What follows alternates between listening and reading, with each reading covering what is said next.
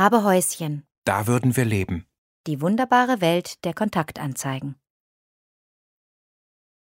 Meine sehr geehrten Damen, sollten Sie allein lebend oder falsch verbunden sein, innerlich unbeantwortet und in Ihrem Wünschen unerlöst, die letzten Unaufgeforderten auf dem Ball der einsamen Herzen? Und Sie, meine sehr geehrten Herren, fühlen sich verschroben und wunderlich, übersehen und unbeantwortet und sitzen bleiber noch, wenn die entfesselten Witwen Damenwahl rufen? Sollten Sie also auf der Suche sein, dann bleiben Ihnen zwei Möglichkeiten. Finden Sie noch heute, hier und jetzt zusammen, suchen Sie die Hände Ihrer Nachbarin, bieten Sie sich das Du an, entblättern Sie die Schönheit Ihrer Seele. Und später das Wrack Ihres Leibes.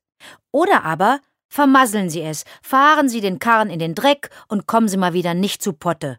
Immerhin aber gibt es eine Textgattung, die Ihnen mehr sagen wird als Bildungsroman und Bekenntnislyrik, als 120 Tage von Sodom und 50 Schatten in Grau. Die, Die Kontaktanzeige.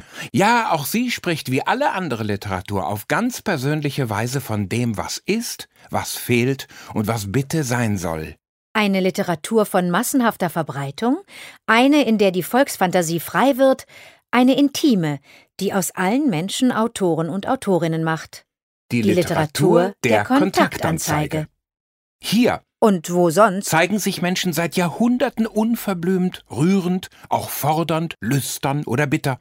Hier sagen sie, wie sie selbst sich sehen oder gesehen werden möchten. Hier entwickeln sie ihre ganz eigenen Ideale eines erfüllten Lebens und Liebeslebens. Das ist zwar oft komisch, öfter noch unfreiwillig komisch, in allem Ernst aber sagt diese Literatur dennoch viel aus über den suchenden Menschen, und die Bedürftigen ähneln sich überall und in allen Schichten.